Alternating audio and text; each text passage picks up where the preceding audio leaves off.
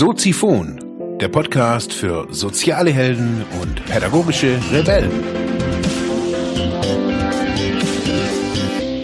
Herzlich willkommen, meine lieben Zuhörer bei Soziphon, dem Sozialarbeiter-Podcast. Mein Name ist Mark Hummer und ich freue mich, dass du wieder eingeschaltet hast. Thema der heutigen Episode ist Sex, Kultur und Gesellschaft. Heute BDSM Teil 3. Ja, meine lieben Zuhörer da draußen im Internet, der dritte Teil und somit auch letzte Teil des langen Interviews mit den zwei, ja, Protagonisten, nennen wir sie mal, die Birgit und der Franz, äh, zum Thema BDSM. Heute gibt's den längsten Teil, weil er am zusammenhängendsten ist. So habe ich es in drei Teile geteilt. Heute geht's fast eine Stunde, also ihr müsst heute wirklich gut durchhalten. Auch die Audioqualität, ich weiß, äh, es kamen schon einige, ja, Kritikkommentare. Ich weiß, die Audioqualität ist irgendwie nicht so gut geworden. Da ist ein leichter Hall drauf. Ich äh, ja, bekomme ihn nicht raus. Wie auch immer, ich wünsche euch weiterhin viel Unterhaltung mit und viel neuen Input auch natürlich, viel Neues. Heute geht's ein bisschen mehr um die Tiefe, auch ähm, was steht psychologisch bei den beiden da dahinter. Was gibt's für Trittbrettfahrer, auch durch das, den neuen Kinofilm und das, den Roman Fifty Shades of Grey wie hat sich die, die Szene verändert und ja, Franz hat zum Schluss noch so ein paar Tipps für uns Sozialarbeiter. Finde ich ganz spannend. Und ja, wie gesagt, jetzt wünsche ich euch viel Spaß. Diese, diese negative Besetzung kann man natürlich ändern, konditionieren. Mhm. Bei uns ist es anders gelaufen. Wir haben immer wieder darüber gesprochen. Ich habe hab akzeptiert, Ohrfeigen sind No-Go und ja. irgendwann kam von ihr der Wunsch im, in einem sehr intimen Moment, mhm. ich möchte fühlen, wie sich das anfühlt. Und so ist es eben mit vielem. Ja. Äh, dass sich das einfach entwickelt mit der Zeit, dass man experimentierfreudig Natürlich, ist. Dass man, ja, und ich habe ihr eine Backpfeife, Ohrfeige gegeben und ja, kickt. Es hat gekickt. Ja, okay vielleicht gerade wegen dieser negativen Besetzung und denke, vieles hängt mit irgendwelchen Erfahrungen. Aber da hätte jetzt auch können ein ganz anderer sein. Er hätte gesagt, die muss von Anfang an sein. Und dann wäre sie negativ geblieben. dann wäre sie negativ geblieben und dieses negative, diesen, dieser negative Besatz hätte sich vergrößert. Ich glaube, also so wie es sich für mich so anhört, ist es natürlich so, du hattest eine negative Erfahrung aus der Kindheit, aus der Jugend oder wie auch immer.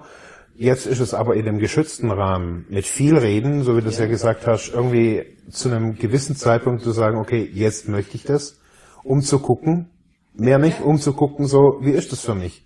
Und dann, wenn man das dann neu definieren oder neu, also die Bedeutung neu zuordnen kann, ist ja quasi ein neuer Kanal gefunden. Sie, sie bleibt Kanal. auch, sie bleibt auch definitiv, ja. ähm, demütigend. Sie bleibt demütigend. Ja. Aber nachher. Da sind wir jetzt wieder bei der Ambivalenz. Ja. Warum empfindet jemand etwas schön, mhm. das eigentlich demütigend ist? Warum kann man aus Schmerz was Positives ziehen? Warum kann man gefesselt werden mit Freiheit verbinden? Ja. Es sind sehr, sehr, sehr viele Ambivalenzen auf diesem Gebiet. Mhm. Äh, warum erhebe ich sie zu meiner Königin, zu meinem Fetisch, ja. äh, wenn ich sie ganz klein mache. Wenn sie sich vor mir auf den Boden wirft oder ja. vor mir kniet, vor mir. Ist sie für dich das Größte? Das ist das Größte. Dieser ja. Mensch macht das für mich. Ja. Also in meiner Recherche bin ich ähm, 7000 Jahre zurückgekommen. Die ersten Aufzeichnungen über BDSM sind 7000 Jahre alt, wo die genau fast fast genau das beschreiben. Es geht es geht gar nicht um Schlagen oder so irgendwas. Es geht immer nur um, um diesen Zustand, der immer auf Augenhöhe, die haben ja das damals aufgrund der Göttin, also die, wo, wo sie sich quasi, sie konnte erst Göttin sein, wo sie sich niedergeworfen hat. Die Göttin vor diesen Menschen quasi. Und wo erst dann hat, haben die sie alle so bewundert. Also ich denke, dieser Job als Dom ist nichts für jemand, der grundsätzlich ein Problem hat mit Nähe oder menschenverachtend ist oder sondern es hat sehr viel mit Empathie zu tun. Natürlich ja. gibt es die andere Seite auch. Wir sagen Dumdoms dazu. Mhm. Menschen, die ein erhebliches Defizit äh, dadurch auszugleichen versuchen. Zum Beispiel die Unfähigkeit, Nähe zu empfinden, Nähe zuzulassen. Ja. Das ist natürlich etwas, das kann, könnte ich im BDSM-Bereich wunderbar anwenden. Es gibt auch viele, viele Beispiele dazu. Meine äh, Ex-Lebensgefährtin hatte ihre ersten Gehversuche mit so einem Menschen gemacht, der unfähig war, jemand in den Arm zu nehmen oder von jemand berührt zu werden. Okay. Einfach aus irgendeiner mhm. Prägung raus. Ja. Er konnte niemand an sich ranlassen. Also, dass ihn jemand berührt hat, war vollkommen unmöglich. Mhm. Äh, dass ihn jemand äh, sexuell in, in seiner sexuellen Eigenschaft nahegekommen wäre. So, jetzt stell dir mal vor, wie hat so jemand Sex mit einer Frau? Ja, genau. Das ist jede normale Frau äh, vor den Kopf gestoßen. Ich soll dich nicht berühren, du willst mich nicht berühren, aber ficken willst du mich. In seiner normalen Ehe wahrscheinlich schon. Mm, gezwungenermaßen. Mhm. Aber es ist ja nichts, was, was ihn dann wirklich erfüllt hätte. Mhm. Also es, es tummeln sich da schon sehr viele, die irgendein Defizit haben oder auch äh, ein, ein Problem äh, mit einem eigenen Selbstwert. Also man kennt es ja so viel mal so aus den Filmen, so das Klischee des Bankmanagers, der sich in der Mittagspause kurz den Arsch versohlen lässt. Irgendwie von, von der Domina. Richtig. Was ist das? Genau. Ambivalenz. Ganz genau. Ja. Also auf der, der einen Seite Führungspersönlichkeit. Ganz genau. Ja, und gibt da, da kann er sich vollkommen fallen lassen, indem er da äh, mhm. sich zu unterst auf den Boden wirft ja, ja. Und, gedemütigt, gedemütigt und misshandelt wird, äh, aber in einer, in einer geschützten Atmosphäre. Mhm. In das heißt, geschützten Rahmen. Das ist für ihn der Kanal ja. des oder des Ausgleichs. Er hat auch meistens dann halt auch das Geld dazu. Jetzt, jetzt überlegt er doch mal diese, also viele devote Männer, die sich ja. mit Scheu tummeln, die haben das Geld nicht zur Domina gehen. Die, die kriechen dir schon so am Boden okay. und betteln, dass, dass du irgendwas mit ihnen machst. Das ist stellenweise schlimm. Okay. Ganz, ganz, ganz am Boden. Also ist so, kann man auch sagen, dass dieser, diese BDSM-Szene auch so ein Tummelplatz von Leuten ist, die, die ihre Energien, sage ich jetzt einfach mal, nicht oder versuchen zu kanalisieren, aber halt so, so verstehe ich das gerade irgendwie. Es findet nicht jeder Topf sein Deckelchen und umgekehrt. Ja. Hm. Viele Menschen sind auch vielleicht nicht wirklich in der Lage, äh, offen zu kommunizieren, was sie wollen, mhm. was sie brauchen. Ja. Und das Verhältnis von devote Männer zu dominante Frau ist nochmal was ganz anderes. Gefühlt. Es gibt mit Sicherheit Untersuchungen, hast du mit Sicherheit auch schon recherchiert. Mhm. Äh, gefühlt jetzt, in, ich bin jetzt 30 Jahre in der Szene, kommen auf einen devoten Mann, kommt eine, äh, auf zehn devote Männer kommt eine tatsächlich dominante Frau. Okay. Ja. Äh, es gibt wesentlich mehr devote Männer, als es Dominante gibt. Mhm. Prozentual geht man davon aus, da gibt es verschiedene Studien, dass äh, ungefähr 30 Prozent aller erwachsenen Männer in unserer Gesellschaft solche Fantasien haben. Mhm. Und von diesen 30 Prozent äh, sind äh, neun von zehn auf der devoten Seite. Okay. Bei den Frauen ist es ungefähr andersrum. Äh, da geht man davon aus, dass ungefähr 60 Prozent aller Frauen Gesamtheit mhm. devote Fantasien haben. Mhm. Die letzte Sendung war jetzt aber 98. Ja, äh, die, die Zahlen gehen wahnsinnig weit auseinander, ja, weil sich auch, guck, es gibt so viele Gebiete, äh, Genau, ja. ja es ist, die, es die ist so riesig. wenig erforscht sind. Ja. Äh, Kaum ein, ein Soziologe oder ein, ein Sexualwissenschaftler wagt sich an, an, diese, an dieses Gebiet dran. Ja. Oder nimm, nimm ein anderes Gebiet, das Quirten der Frau, die, die Skenedrüse. Äh, Es gibt nichts, was so wenig erforscht ist wie die Klitoris der Frau. Okay. Es gibt jedes Jahr wahrscheinlich tausend neue Frauenärzte, die irgendeine Doktorarbeit schreiben, aber das sind immer die gleichen Themen. Ja. Äh, es beschäftigt sich kaum jemand mit, äh, mit den weiblichen Lustorganen. Also, wenn mir jetzt aber unsere Gesellschaft anguckt, die ja geprägt ist von diesen externen Reizen, von Events und Jochen Schweizer, wir sollen jetzt überall runterspringen, hochspringen und diese, also eigentlich ist es doch die permanente Suche nach diesen Kicks. Richtig, aber auf Umwegen. Ja. Auf, auf, Und aber auf, den, auf den Möglichkeiten oder auf den Wegen, die unsere Gesellschaft zulässt. Mhm. Wirklich geprägt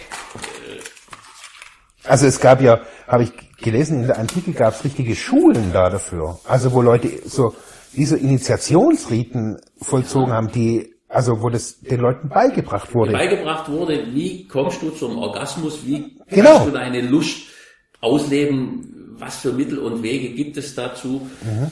Äh, das ist alles vollkommen verloren gegangen und eingesperrt in diesen in diese oberflächliche Sexualität, die da heißt, einmal in der Woche macht die Frau die Beinchen breit, äh, damit der Mann in sie eindringen kann. Er spritzt ab, sie hat im Idealfall einen Orgasmus einmal im Monat. Ja. Nur wenn man Kinder zeugen will. Ja, das ist die, die Ja. Extremdarstellung, die die katholische Kirche Ja. Da dazu kommt hat. alles her. Äh, es ist vollkommen tabuisiert. Aber in so einer Generation, ähm, sage ich jetzt mal, wo jetzt gerade junge Leute oder jetzt nicht unbedingt Jugendliche, aber junge Erwachsene sich im Internet viel mehr tummeln wie wir jetzt noch oder wie unsere Eltern, die, da gab's halt kein Internet. Äh, wir sind ja, wir leben ja teilweise in so einer total sexualisierten Gesellschaft, in der alles oberflächlich total sexualisiert ist, aber die Basis wiederum fehlt. Es geht nicht in die Tiefe. Genau. Und das ist heißt, so eine Sexualisierung, äh, die da heißt, äh, also ich empfinde das so, es wird angesprochen, angetickt, angekratzt, ja, aber wehe, du versuchst da weiterzuziehen, wehe, du versuchst den, das Bikini-Oberteil runterzuziehen, Ja. dann ist es schon wieder verwerflich. Ja. Also die Frage wäre, oder da könnte man natürlich auch mal gucken, nach dem Film Fifty Shades of Grey, wie viel Knebel und wie viel Peitschen auf einmal nicht in die Szene verkauft wurde, sondern alle, die es gesehen haben, gedacht haben, hey, cool. das Buch wird verteufelt in der Szene, weil es jede Menge Fetisch-People nennen wir die, äh, in entsprechende Veranstaltungen gespült haben, die einfach, wir wollen nur mal schauen. Okay. Und dann aber, wenn tatsächlich jemand äh, spielt, also eine Session hat, Ja. äh, wenn tatsächlich jemand zuschlägt, huch, das tut ja weh. Ja. Und die BDSMler sagen, das ist ein Liebesroman. Das ist ein Liebesroman. Ja. Weil Okay. Wir es beides- auf Augenhöhe, auf, auf Nähe und Ja, wir Auf beide sind der. Meinung, dass diese, dieses Buch äh, sehr viel mehr Positives gebracht hat als Negatives für die Szene. Es Mhm. hat mit Sicherheit genau diesen Effekt gegeben, dass, äh, dass es zur Modeerscheinung geworden ist, Ja. äh, dass viele mit reingespült hat, die damit eigentlich nicht wirklich was zu tun haben, die nur, wir wollen mal schauen oder Ja, so, schauen, so an, auch wieder an der Oberfläche, Ja. aber nicht in die Tiefe gehen wollen. Ja. Die andere Seite ist die, dass es plötzlich äh, salonfähig geworden ist, darüber zu reden. Ja. Und Das stimmt. ist- Wenn man jetzt Ist den gesamten Werdegang in den letzten 30 Jahren, also meinen Werdegang sieht, Ja. von der äh, von der absoluten Tabuisierung, von der äh, Krankheit mit ICD-Index, Ja. äh, von dem Straftatbestand, Genau. äh, bis hin zu der heutigen Situation, dass ich das ausleben kann, Mhm. ähm, in einer ja doch ge gewiss, gewissen, in einem gewissen geschützten Rahmen. Ja. Ich kann mich auf die Einvernehmlichkeit berufen, dann ist sogar Körperverletzung kein Thema. Ja.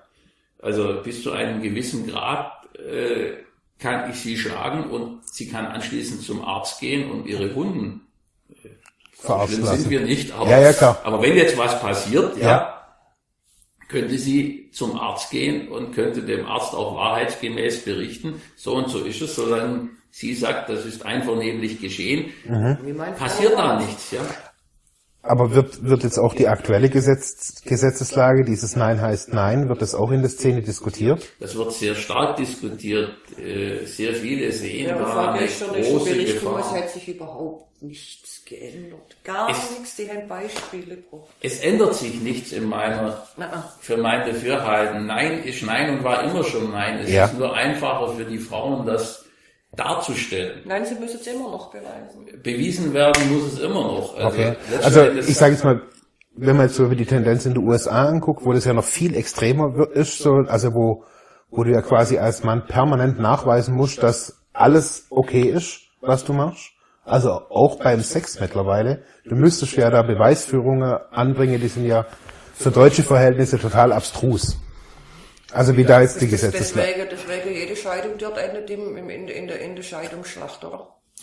wenn sich eine Frau mir so weit anvertraut, einen Ja. Vertrauensvorschuss gibt, Ja, dass ich sie an ein Bett fesseln kann Ja. und theoretisch mit ihr machen könnte, was ich will, ja, dann muss ich doch auch auf der anderen Seite so viel Vertrauen haben, dass sie hinterher nicht zum Kadi rennt und sagt, Ja. der, Der- hat, der hat aber- Also dieses Risiko ist, denke ich, für beide Seiten ausgewogen. Das Entscheidende für mich ist der gesunde Menschenverstand. ja, Der setzt aber bei manchen Frauen aus Eifersucht auch aus. Der setzt aus bei manchen, Okay. sowohl bei Männern, Ja, die klar. meinen, sie können sich irgendetwas holen, was ihnen gar nicht zusteht. ja, Äh, Vergewaltiger, möchte gern Vergewaltiger. ja, Ähm, das ist immer noch ein ganz großes Problem und dem gehen wir vielleicht einen Schritt entgegen Mhm. damit.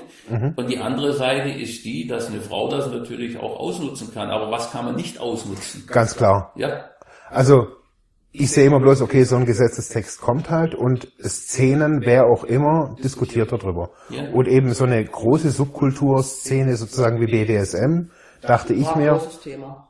ist bestimmt ein großes Thema, weil eben, ich weiß, jetzt so in der Schweiz ist sicherlich auch ein Thema jetzt hier in der Region, ist es teilweise noch unter Strafe. ja. Also, schätze ich mal, Also dass, wenn wir in die Schweiz rüberfahren und haben Schlagwerkzeuge im Kofferraum ja, und es kommt zu einer Kontrolle, ja, müssen wir damit rechnen, dass wir erst einmal zur Kantonspolizei abwandern. ehrlich, Ja. okay, Also Fesseln ist in der Schweiz Freiheitsberaubung ohne Ja. Wenn und Aber. ja, Es gibt da keinen Einwilligungsparagraphen. Und Schlagen ist in der Schweiz Körperverletzung, Körperverletzung. ohne Wenn und Aber. okay. Immer noch. Wandert dann die Schweizer Szene nach Deutschland ab? Die Schweiz ist genauso, hat genauso ihre Stammtische. Und Die haben auch ihre Partys und Stammtische, Zeug. ihre Partys. Solange die Szene unter sich ist, Ist alles gut. ist alles gut. Ja. Es wird auch in der Schweiz jetzt nicht von Amts wegen verfolgt. Ja, klar. Aber es ist ein, ein, ein etwas anderer, Man hat ein Auge drauf. ja, Ja. Ja. In der Schweiz ist Es ist noch etwas kritischer. FKK total verboten. Richtig, oder? zum Beispiel, es ist auch Ehrlich? Prostitution ist in der Schweiz verboten. Ah, ja, Trotzdem okay. gibt es gleich hinter der Grenze Rotlichtviertel. Ja. Ähm, es ist auch wieder vieles ambivalent, Mhm. äh, so wie hier in Ravensburg auch. Äh, man hat die, die 30.000er Marke überschritten, man müsste einen Rotlichtbezirk ausweisen oder einen Sperrbe, damit man einen Sperrbezirk ausweisen kann. Und was macht der Stadtrat? Er weicht dem Ganzen seit zehn Jahren aus. Ja. Ja, Klar. Alles ambivalent. Was ich nicht weiß, macht Genau. mich nicht heiß. So sieht's aus. Mit allem. Ja. Was halt irgendwie Letzten anstößig sein. der gesetzliche Rahmen, man kann das zurückführen. Ich mag die Kirche nicht, ich bin auch in keiner Kirche. Mhm. Äh, heißt nicht, dass ich nicht an irgendetwas glaube oder dass ich nicht meinen festen Rahmen habe. Mhm. Aber ich kann es einfach nicht mit der Kirche in Verbindung bringen. Okay. Äh, es gibt sowas wie die zehn Gebote oder, oder äh, den Koran oder was auch immer. Da stehen Dinge drin, äh, die was mit, mit Wertschätzung zu tun hat, haben, die was mit Achtung der jeweiligen Privatsphäre des Nächsten zu tun haben, die mit der persönlichen Integrität was zu tun haben. Ja. Wenn man all diese Dinge beachtet, kann man im Prinzip mit sich und der Welt in Frieden leben. Ja. Wenn man diese Dinge nicht beachtet oder äh, Grenzen überschreitet zur persönlichen Sphäre eines anderen, Mhm. dann wird es immer zu Konflikten führen. Und ja, worauf wollte ich jetzt eigentlich hinaus? Gesunder Menschenverstand. Mhm. Ja, wie setze ich das ein? Wie kann ich denn als Sozialarbeiter, wenn, wenn ich jetzt irgendwie Klienten habe oder zum Beispiel jemand Jugendliches, nur mal angenommen, die würde sich in, oder auch äh, ein, ein, ein Junge, das ist ja egal, ob Männle oder Weible, die fühlen sich von dieser Szene, von diesem, von dieser Thematik angezogen. Was mache ich da? Es gibt Stammtische, es gibt Jugendliche. Jugendliche. Schwierig. Das Problem ist, dass ich als Erwachsener Ja. mit Jugendlichen, also nicht Volljährigen, Ja. eigentlich über das Thema gar nicht reden darf, Genau. ohne mich strafbar zu machen. Genau, also jetzt mal so, Ja. Also für, vielleicht für mich als Hilfe, wenn ich jetzt zum Beispiel fürs Jugendamt tätig bin und mir sagt eine Klientin, die ist 16, sagt, hey, ich als ihr Vertrauter oder als äh, ihr Ansprechpartner, die sagt mir das. Die kann ich eben jetzt nicht zu einem Stammtisch schicken. Die ist nämlich erst 16 zum Beispiel. Es gibt äh, die, den SMIGO, SMJG, glaube ich, googeln. Ähm, das ist eine, eine äh, Untervereinigung meines Wissens äh, der BVSM, Vom Bundesverband? ja, die sich um diese Belange kümmert. Es gab eine Zeit lang hier in Weingarten auch einen Stammtisch für Jugendliche. Der wird zwar von einem Erwachsenen geleitet, Ja. aber da können Jugendliche sich austauschen. Der hatte regen Zulauf, ist aber, glaube ich, wieder irgendwie in, eingeschlafen. Ja. Ich habe ja selber hier äh, mehrere Stammtische gegründet und auch wieder gehen sehen. Äh, es ist relativ schwierig auf dem Gebiet als Erwachsener zu agieren, weil man a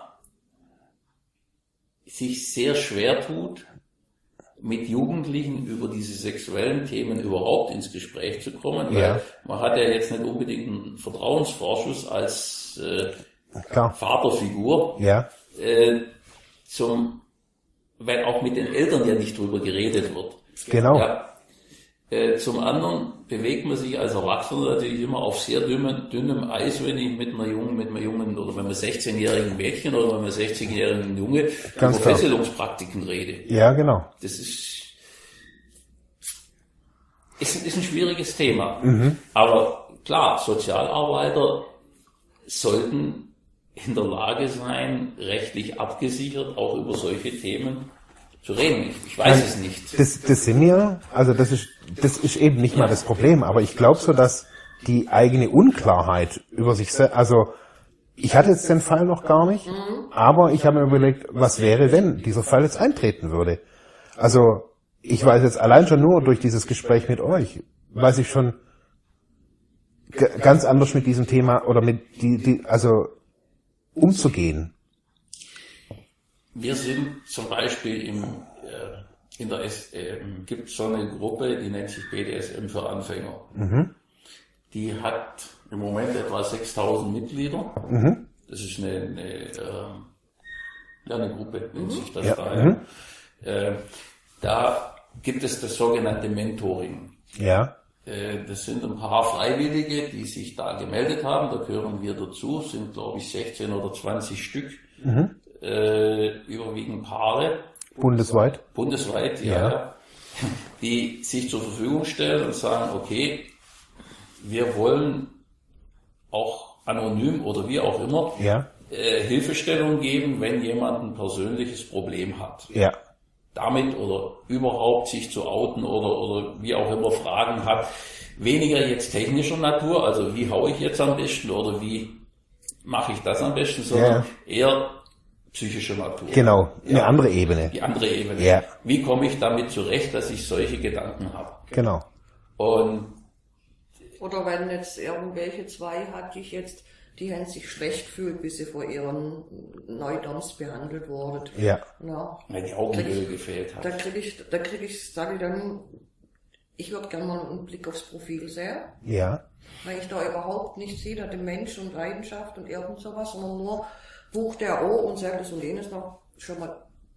Nicht vielleicht für einen Anfänger jetzt nicht so geeignet. Ja, okay. Aber und dann kriege ich den Mailverlauf und dann der Anfang war das, also der hat geschrieben, dann habe ich gesagt, was willst du eigentlich? Das ist doch ein Traum. Der, der passt auf dich auf und es wurde nachher immer weniger.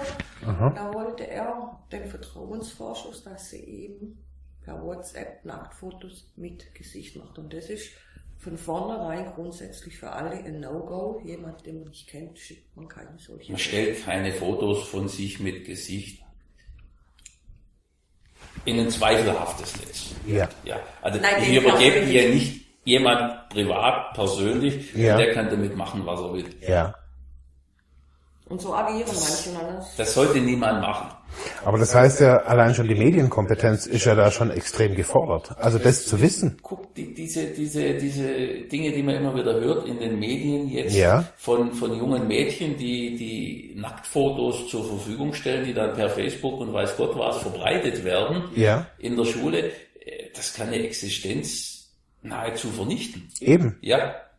Und genauso ist es im BDSM-Bereich egal ob nun jung oder alt oder mittelalt, mhm. äh, ich muss schon ein bisschen drauf achten, was gebe ich von mir preis, wem gebe ich da einen Vertrauensvorschuss. Ja. Dass da sehr viel mit Vertrauensvorschuss geht oder mhm. gehen muss. Mhm. Ich kann mich nicht fesseln lassen, ohne dass ich Vertrauensvorschuss gebe.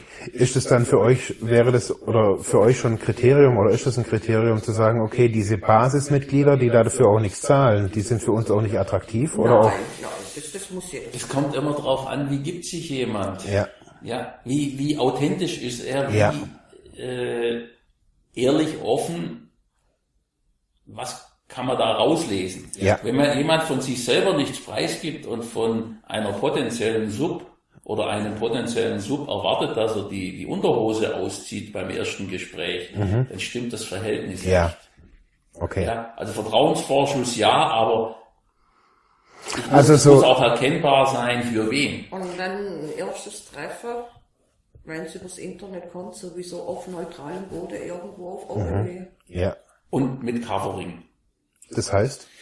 Äh, das heißt, dass äh, eine Person des Vertrauens Bescheid weiß, wo, wo treffe ich mich, mit wem treffe ich mich. Okay. Und beispielsweise einen Rückruf, Spiele, dann einen Rückruf vereinbaren. Äh, hör mal, wenn Stunde. ich nicht in einer halben Stunde oder, oder spätestens um, um 19 Uhr mich gemeldet habe und einfach nur einen Daumen hoch über WhatsApp äh, zurückmelde, ja. dann setzt du Himmel und Hölle in Bewegung, ja. um dich da rauszuholen. Okay.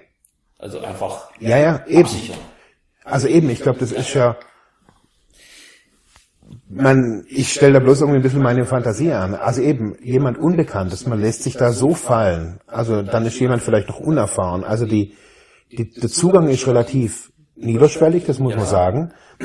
Aber das Potenzial, man, der Mensch, die, die menschliche Irrsinn ist ja irgendwie keinem Grenzen gesetzt. So, was sich da rumtummeln kann. ja und ein Psychopath, Ja. der kann sich so verstellen, dass du ihm glaubst. Ja, Aber jetzt, wenn einer einfach nur ein wenig dumm ist oder, oder du merkst einfach nur, der will irgendwo seinen Notstand wegkriegen oder vielleicht sogar noch seine, seine Frau betrügen. ja, Zu der habe ich auch gesagt, in dem Profil fehlt mir eins, Beziehungsstatus. Mhm. Warum schreibe ich nicht rein, wenn ich Single bin? ja, Es ist halt gefährlich für jemand, der Nähe, Tiefe, Emotionalität sucht ja, und das auch, also nimmst jetzt einen Jugendlichen, äh, der feststellt, nimmst einen jungen Mann, der feststellt, ich, ich habe Freude am Schmerz, ich hab, ich will das, Ja. ich will in diese Szene rein Ja. und der gerät jetzt an jemanden, der ihn ausbeutet. ja, Das ist natürlich der denkbar schlechteste Start. mhm. Egal ob nun finanziell oder emotional ausbeutet, äh, in den allermeisten Fällen ist ja ein gewisser Bindungs, Bindungswille da oder eine, eine Sehnsucht nach, nach Bindung. Genau. Äh, auch wenn jetzt nicht, nicht wenn es nicht vorrangig darum geht, dass man da jetzt den, den Mann fürs Leben oder die Frau fürs Leben mhm. trifft, äh, man will nicht, man will in den meisten Fällen keinen One-Night-Stand ja. haben. Ja. Wenn man das haben will, explizit, dann ist das so wie im normalen Leben auch, dann kann man das kommunizieren, dann geht ja. man in eine Bar, lacht sich jemand an, geht mit dem ins Bett und gut war's. Genau. Ja, ja. das ist in der BDSM-Szene sicherlich nicht anders. Mhm. Äh, was anders ist, ist, dass man ja dieses Machtgefälle provoziert mhm. und als, als passiver Part einen gewissen Vertrauensvorschuss mitbringt. Mhm. Und der kann natürlich ausgenutzt werden. Wenn da jetzt auf der anderen Seite jemand ist, ein Geschäftsmann, der ist jetzt halt gerade zufällig in Ravensburg und es mhm. passiert uns oft, dass wir angeschrieben werden von solchen Menschen, äh, die sagen, die schreiben, äh, du gefällst mir, äh, ich bin äh, von Montag bis Donnerstag in Ravensburg, hättet ihr Lust? Ja. Das sind so typische One-Night-Stand äh, Angebote. Mhm. Auch im BDSM-Bereich, dass man sie einfach irgendwo trifft und spielt oder vorführt oder irgendwas mhm. miteinander macht und dann ist das wieder vergessen, weil der kommt aus Köln und kommt nie wieder. Ja. Wenn da jetzt äh, ein junger Mensch oder auch ein Neueinsteiger im, im gehobenen Alter, das kann auch einer 40-jährigen Frau passieren. Klar, ja. Äh, da passiert nämlich genau das. Er löst unter Umständen, wenn er sein Handwerk versteht, äh, Emotionen aus, die vorher nicht da gewesen sind. Ja. Und dann ist er wieder weg und die Frau allein. Ja. Was passiert dann? Ja. Wo geht sie hin? Ja. Zum Pfarrer, zum Sozialarbeiter, zum... Ja, klar. Ihren Freunden kann sie sich nicht outen, ihrem mhm. Ehemann, den sie vielleicht hat, sowieso nicht. Ja. Vollkommen allein muss sie diese, diese neuen Eindrücke, diese neuen Emotionen, die da vielleicht wirklich tiefgehend sind, verarbeiten. Mhm. Und da kann, ich mache da keinen Unterschied zwischen Jugendlichen und, und Erwachsenen, weil Total, ja. der erste Eindruck ist immer derselbe. Ja, klar. Ob man nur mit 16 feststellt, dass man emotional fliegen kann oder mit 36, mhm. das ist, das ist kein Unterschied. Ja, das ist klar. Gibt es denn sowas wie also es gibt Tantra-Workshops, es gibt Yoga-Workshops, es gibt alles irgendwie, gibt es auch SM oder BDSM-Workshops, wo man sagen kann, okay. Sie werden angeboten. Aber was bringen sie? Kannst du Emotionen, kannst du sowas beibringen? Es da bringt sich mit jemand treffen, reden, Stammtisch. Oder bei uns hier vor zwei Wochen ist einer aus Stuttgart gekommen.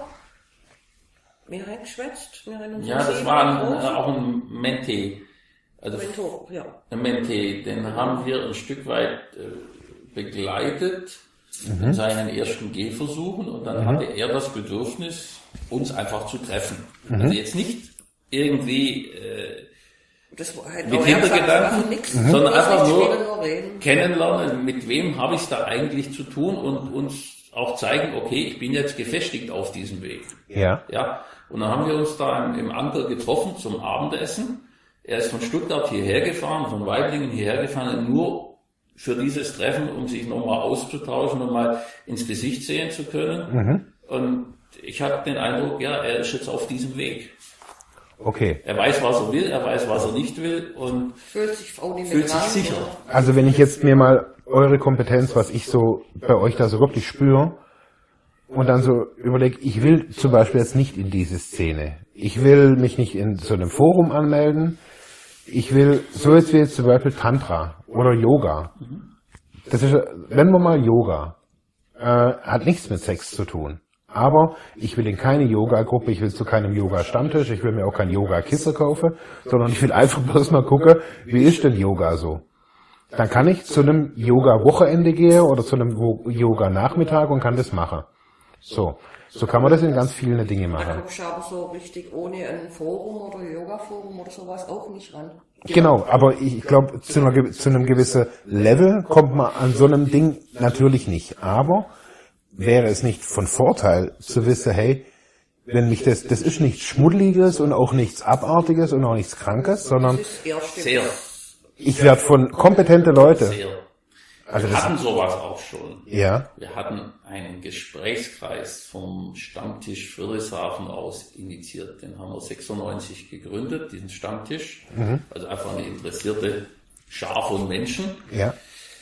Das ist leider wieder ein bisschen auseinandergegangen dann, weil ähm, Studium in Freiburg und äh, Beruf in Stuttgart und weiß Gott was alles. Also mhm. solche Gruppierungen, die funktionieren, die gehen oft aus irgendwelchen nebensächlichen Gründen wieder auseinander. Mhm. Wir hatten einen Gesprächskreis in Friedrichshafen, da war auch ein Diplompsychologe äh, mit dabei, zufällig, ja. äh, der in Friedrichshafen eine, äh, so ein Seminar leitet für genau was, beim DRK da in der Eilinger Straße. Okay. Da ist der oben drin, der bildet jedes Jahr sicherlich 2000 Menschen aus in, in, in diesem, ich kenne mich da nicht so sehr aus in diesem sozialpädagogischen mhm. Bereich. Ja. Ähm, aber der, der, der ist Ausbilder und der war 15 Jahre lang war der in der Forensik tätig, mhm. hat sich also ausschließlich mit Sexualstraftätern auseinandergesetzt. Ja. Und es war äußerst interessant in diesem Gesprächskreis, der immer ständig neue, wo ständig neue Gesichter aufgetaucht sind. Wir sind mhm. ja als Selbsthilfegruppe im Wochenblatt gelistet gewesen damals, mhm. äh, Selbsthilfegruppe für BDSM hatten einen Platz im, wie heißt diese, dieses Haus von der Stiftung Liebenau, hinterm Bahnhof. Äh, Franziskuszentrum. Ja. Franziskuszentrum. Da haben wir kostenlosen Raum zur Verfügung bekommen. Mhm. Äh, die haben nicht gefragt, was macht ihr, wer seid ihr, sondern ganz anonym mhm. haben wir da unten einen Schlüssel abgeholt und haben da einen Raum zur Verfügung bekommen. Okay. Bedingung war, dass man als Selbsthilfegruppe bei der Stadt Friedrichshafen gelistet war. Mhm. So haben wir unseren Stammtisch als Selbsthilfegruppe getarnt ja. und haben diesen Gesprächskreis aufgetan. Mhm. Da konnte jeder, der Lust hatte, anonym mhm. dazustoßen und zuhören oder seinen Senf abgeben oder Fragen stellen oder wie auch immer. Mhm. Es sind ganz tolle Gespräche zustande gekommen, eben auch über die Hintergründe teilweise. Und gerade dieser, äh, dieser Diplompsychologe, der hat gesagt, wenn man damit alle oder fast alle Menschen erreichen könnte, die in ihrer Sexualität irgendein Defizit haben oder mhm. äh, ein, ein, einen, ein dringendes Bedürfnis nicht kanalisieren können, ja. dann bräuchten wir die Forensik nicht. ja. Weil genau, ja. letzten Endes ist das Thema, was wir heute besprechen hier, ist ein Gewaltthema. Mhm. Es geht um Machtausübung. Ja. Macht, der Wille, Machtausübung über einen anderen Menschen kann darin enden, dass man zum Tyrannen wird, dass man zum Sexualstraftäter wird, der kann ja. aber auch in einer glücklichen Beziehung enden. Ja, wo man es lernt zu kanalisieren. Richtig. Ja. Also wir müssen uns das vor Augen halten. Ja. Das Potenzial ist in, in, in vielen Menschen da, dass sie äh, ihre sexuellen Wünsche äh,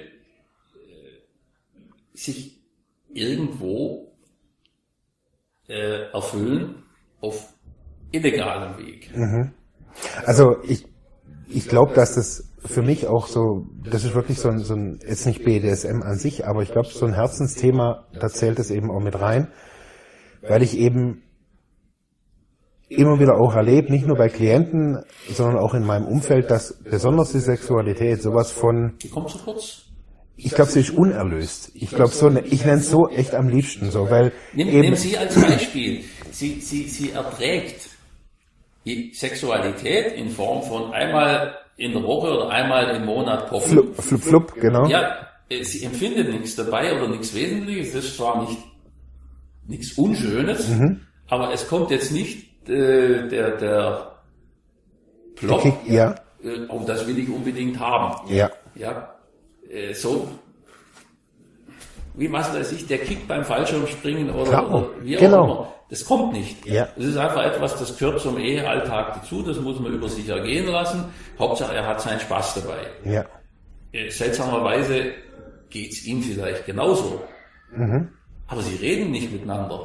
Beide sehen es als notwendige Pflichtübung, einmal im Monat übereinander herzufallen. ja. ja. Und, und keinen erfüllt's. Ja. Mhm.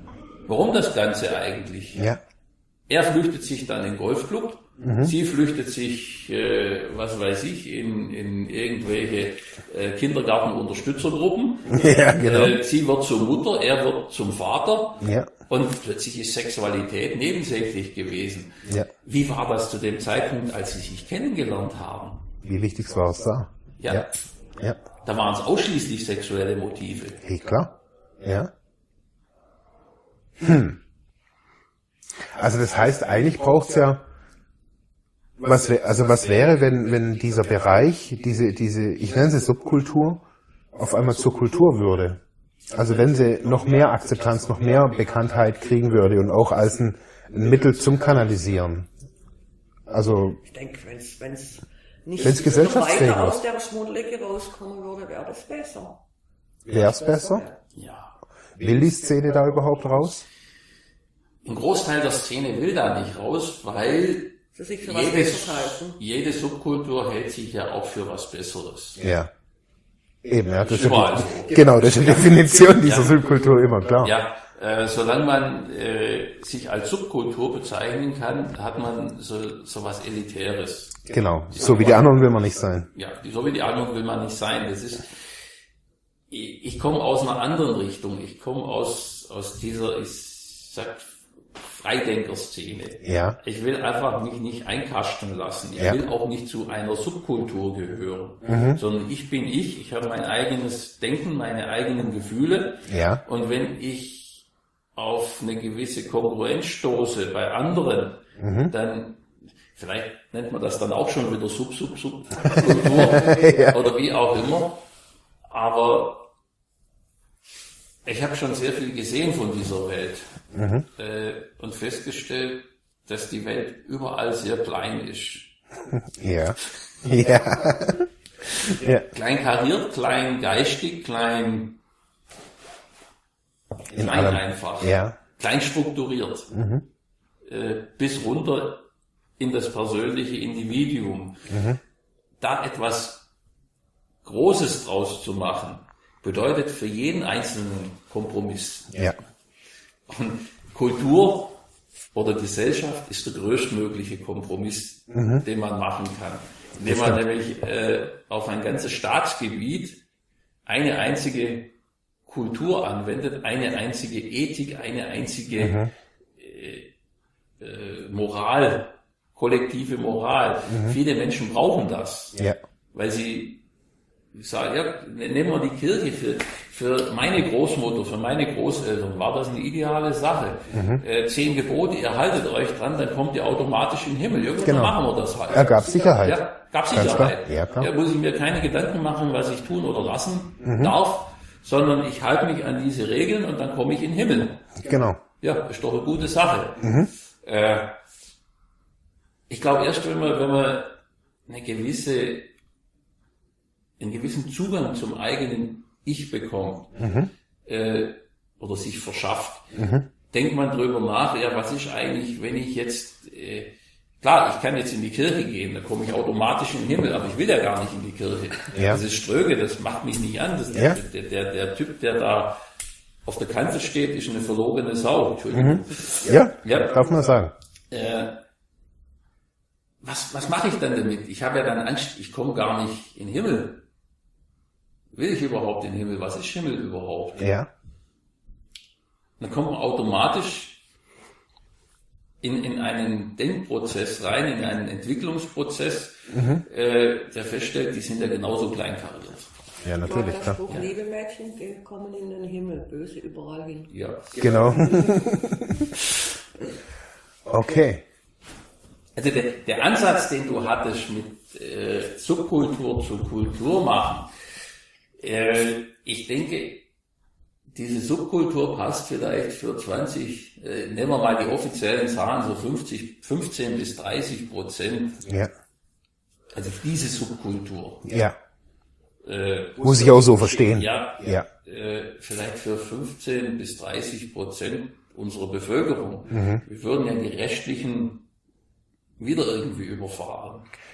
Ich glaube halt so, dass, also weißt du, die, die, die, die, die Szene der Künstler, der Maler oder was weiß ich was, äh, das ist ja auch eine Subkultur. Also das ist ja auch nicht das, was man... Die, Homo, äh, die, die Homosexuellen waren eine Subkultur. Ganz genau. Und die ist immer noch. Genau, und immer wieder kommen auch da, die, kommt auch da so die Frage auf, wollen wir überhaupt aus dieser Randecke überhaupt raus? Mhm. Oder haben wir es uns da auch, haben wir uns da ganz gut arrangiert und wir sind so viel hilfreicher, wenn das eben nicht so gesellschaftsfähig wird wie Fifty Shades of Grey, wenn irgendwie jeder, jeder dahergelaufene nachher irgendwie so ein komischer. In der Gesellschaft, nicht Subkultur, aber doch noch irgendwo unter sich ich denke, wir müssen uns dahin bewegen, dass wir uns als multikulturelle Gesellschaft verstehen und das auch akzeptieren. Ja.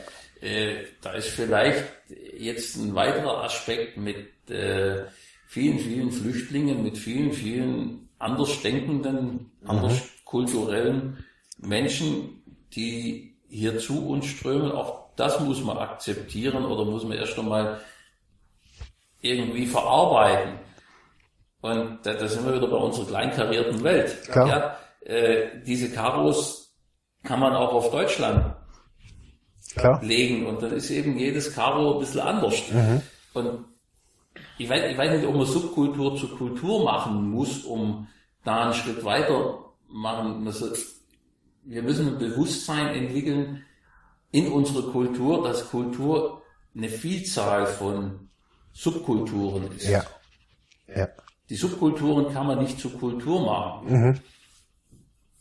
Ja, verstehe ich, ja. Also ich, ich verstehe, also ich frage mich da immer bloß so, ist es gut, also jetzt auch mit so einem Interview das freiheitliche Denken. Ja. Ja, dieses offene Denken und insbesondere sollte man in einer, in einer Kultur über die wesentlichen Inhalte äh, des menschlichen Daseins, über mhm. die wesentlichen Beweggründe reden können. Und da mhm. gehört die Sexualität dazu, viele andere Dinge auch. Du Klar. sagst Musik und weiß Gott was alles. Alles, gehört ja. alles dazu. Ja. Aber eben auch die Sexualität und als Haupttriebfeder unseres Handels. Es gibt Psychologen, die behaupten, 80 Prozent unseres, unseres alltäglichen Handel, Handelns sind sexuell bestimmt. Mhm äh, wo spiegelt sich das wieder? Ja. Das heißt, je klarer wir als Gesellschafter werden, also wenn wir nicht in einer multikulturellen Gesellschaft mal leben, sondern vielleicht auch in einer multiemotionalen Gesellschaft, dass wir uns das zugestehen, dass du dein Kick, dein Empfinden, dein Sex äh, vielleicht komplett anders erlebst wie ich, das nicht nicht besser, nicht schlechter ist, sondern einfach nur anders und das genau die gleiche Berechtigung hat, wie wenn ich jetzt irgendwie, keine Ahnung, ein Fetisch auf Rollschuhe haben würde oder sowas und sag, ey, äh, ich habe irgendwie nur den geilsten Sex, wenn ich Rollschuhe anhab. Mein Gott, ist mein, mein Ding. Ja. Was du glaubst du, wie viel, wie viel das braucht, Schuhe beim Sex? Okay, das eben, ja. Das Beispiel, ja. ja. Ganz gut, ganz große Fetisch. Denk, denk ich mir. Schuhe, Fell, äh, die ganzen Furries, äh, irgendwelche irgendwelche Fantasiefiguren. Äh, ich meine, es, es fängt doch schon an, irgendwie auch im ähm, Allgemeinen bei meinem eigenen Körper. Rasiere ich mich, rasiere ich mich nicht. Ja. Rasiere ich mich im Gesicht, rasiere ich mich an der Brust, unten am Arsch. Wo Oder rasiere ich mich? Oder lasse ich sein und denk mir, hey, nehme ich Deo, nehme ich keins, finde ich Natur, was weiß ich was, nur draußen, nur drin. Wir haben so einen Mainstream, der, der links und rechts alles versucht zu vereinnahmen. Ja und zu deckeln. Mhm. Und zu kategorisieren. Ja, ja in, in, Schubladen zu stecken, das sind genau. die, das sind die, das sind die anderen. Ja. Und eigentlich gibt's nur eine Sorte Guter. Ja, genau. Der weiß man aber auch nicht genau, wer das ist. Der, wo sich dafür hält. Ja. Silvia Staub-Bernasconi, die zitiere ich immer ganz gern, das ist eine, ähm, eine der ältesten Sozialarbeiterinnen, glaube ich, so in Deutschland. Die sagte mal, das Einzige, was hier im Land nicht definiert ist, ist Normalität. Ja. Und ich finde, das, so. das ist auch so. Und trotzdem halt, hält man sich selber immer für besser oder, also wenn ich es eben immer höre, wenn das Schiff irgendwie, das Porno-Schiff, so, so habe ich es irgendwie mitgekriegt, bis ich überhaupt wusste, was das überhaupt ist. Das sind irgendwie die, die Kranke, mit die mit, Pferd, die mit Gummipferdeköpfe irgendwie da rumlaufen. Ja, interessant ist, wenn, wenn, wenn du da reinläufst auf das Schiff als, ja. als Akteur. Ja. Äh, viel interessanter ist es, die vielen Affen zu beobachten, die oben an der Reling stehen und mit ihren Fotoapparaten versuchen, das festzuhalten, was sie sowieso nicht begreifen. Geil. Ja. Das ist die andere Sicht der Dinge. Ja. Die machen sich zum Affen. Ja. Mhm. Da sind welche dabei, die gehen mit achtjährigen oder sechsjährigen Kindern dahin. Da frage ich mich, was sind das für Eltern? Ehrlich? Ja. Okay. Okay. Ja, stimmt. Was wollen die ihren Kindern zeigen? Ja, was, was wird da vermittelt? Was wird da vermittelt, ja? ja. Und wie, wie können Sie das überhaupt erklären, mhm. was da abgeht? Ja. Weil ich kann nicht immer sagen, ähm, man muss offen damit umgehen und mich verstecken. Ja, klar. Wir sind mit Gesicht im Internet. Ja. Äh, viele haben den Vorteil, sie können uns sehen, wir können sie nicht sehen. Mhm. Ähm, trotzdem geben wir auch da einen gewissen Vertrauensvorschuss und sagen, äh, wir sind so. Ja. Wir haben kein Problem, dass andere anders sind. Mhm. Aber wir stehen dazu, dass wir so Dass sind. ihr so seid, ja. wie ihr seid. Aber vielleicht ist dann mein Chef auch ein ehrlich spießig. Na, erst noch letzte Woche vor dem Urlaub hat er gesagt, ja, die Andrea Berg, die mochte mal ganz, aber dann hat die ja auch angefangen mit so Lederklamotte und so auf und sagte, mag sie nehmen, da habe ich gesagt, weiß ich Bescheid. Alles klar. aber ich bin jetzt eineinhalb Jahre, ich war eine Woche krank, ich habe noch nicht einmal verschlafen. Mhm. Macht es mich dann, wenn er es weiß, zu einem schlechteren Mensch? Mhm. Wenn ja, Pech gehabt. Dann Aber versteht das nicht. Was wäre, also eben, was wäre, wenn ich jetzt in dieser Szene, sagen wir jetzt auch mit so einem, mit so einem Mindset, sage ich jetzt einfach mal hinten dran, also wenn ich das alles auch so gut argumentieren würde und sage jetzt mal eine Mutter, also ich bin praktizierender BDSM, wie nennt man das, Anhänger, praktizierender BDSM-Anhänger, wäre dann Sozialarbeiter und fürs Jugendamt tätig. Und eine Mutter wüsste das, dass ich BDSMler bin. Das ist sehr grenzwertig. Ja? Sehr grenzwertig. Das ist mhm. einfach noch also, das, das Schmuddelige, das ist ja, ja. nicht, ist nicht gesellschaftsfähig. Der beschäftigt sich mit Gewalt. Ja. Irgendwie diffus, ohne dass man es wirklich greifen kann ja. oder verstehen kann. Äh, und der, den soll ich an meine Kinder dran lassen. Ja, genau. Geht gar nicht. Ja. Die werden nie verstehen, dass wenn man es lebt und nichts verstecken muss, ausgeglichen ist und kalt auf solche kommen mhm. Gedanken. Also ich komme nämlich auf bei mir ist es im Endeffekt genau das gleiche gewesen, bloß im Bereich der Sucht. Wie kommt, wie kann jemand, der so eine Biografie hat, nachher fürs Jugendamt quasi hier? Wie kann jemand, der keine Ahnung hat, um was es da tatsächlich geht, überhaupt helfen? Von der Ferne theoretisch. Genau. Aber eben, ich glaube, dass das ja auch, weißt du, auch in, man hört irgendwie Flüchtlinge, gerade ganz viele Coming Outs, viele Familie, die die, die, die, die, die unter 18-Jährige aber auch betreut komplett überfordert mit dieser Kulturgeschichte und aber auch unterdrückter Sexualität ist das Brennerthema zurzeit. Ähm, Im Internet, überall, also gerade auch in den sozialarbeiterischen Foren, äh, Foren, weil die auch überfordert sind. Also die Menschen. Wie soll jetzt der durchschnittliche Sozialarbeiter, der selber in einer 0815, ich sag's jetzt mal abwertend, ja, ja. in einer 0815 Ehe drin ist, seine Frau hat Kinder bekommen, ja. ist jetzt Mutter geworden, äh, will nur noch alle Schaltjahre Sex mhm. mit ihm, er weiß nicht wohin mit seiner Energie, Energie ja. äh, denkt vielleicht selber ans Fremdgehen, mhm. weil einfach die Kommunikation nicht stimmt. Wie soll der mit irgendjemand über sexuelle Probleme reden, ja. wenn er selber welche hat? Mhm. Was kann man dem raten? Ich denke, du machst gerade einen ersten Schritt. Mhm. Öffnen. Mhm. Drüber reden. Dieses, äh, diese Sexualität aus der Konservendose rausholen mhm. und zum, zum, zum öffentlichen Thema machen. Mhm.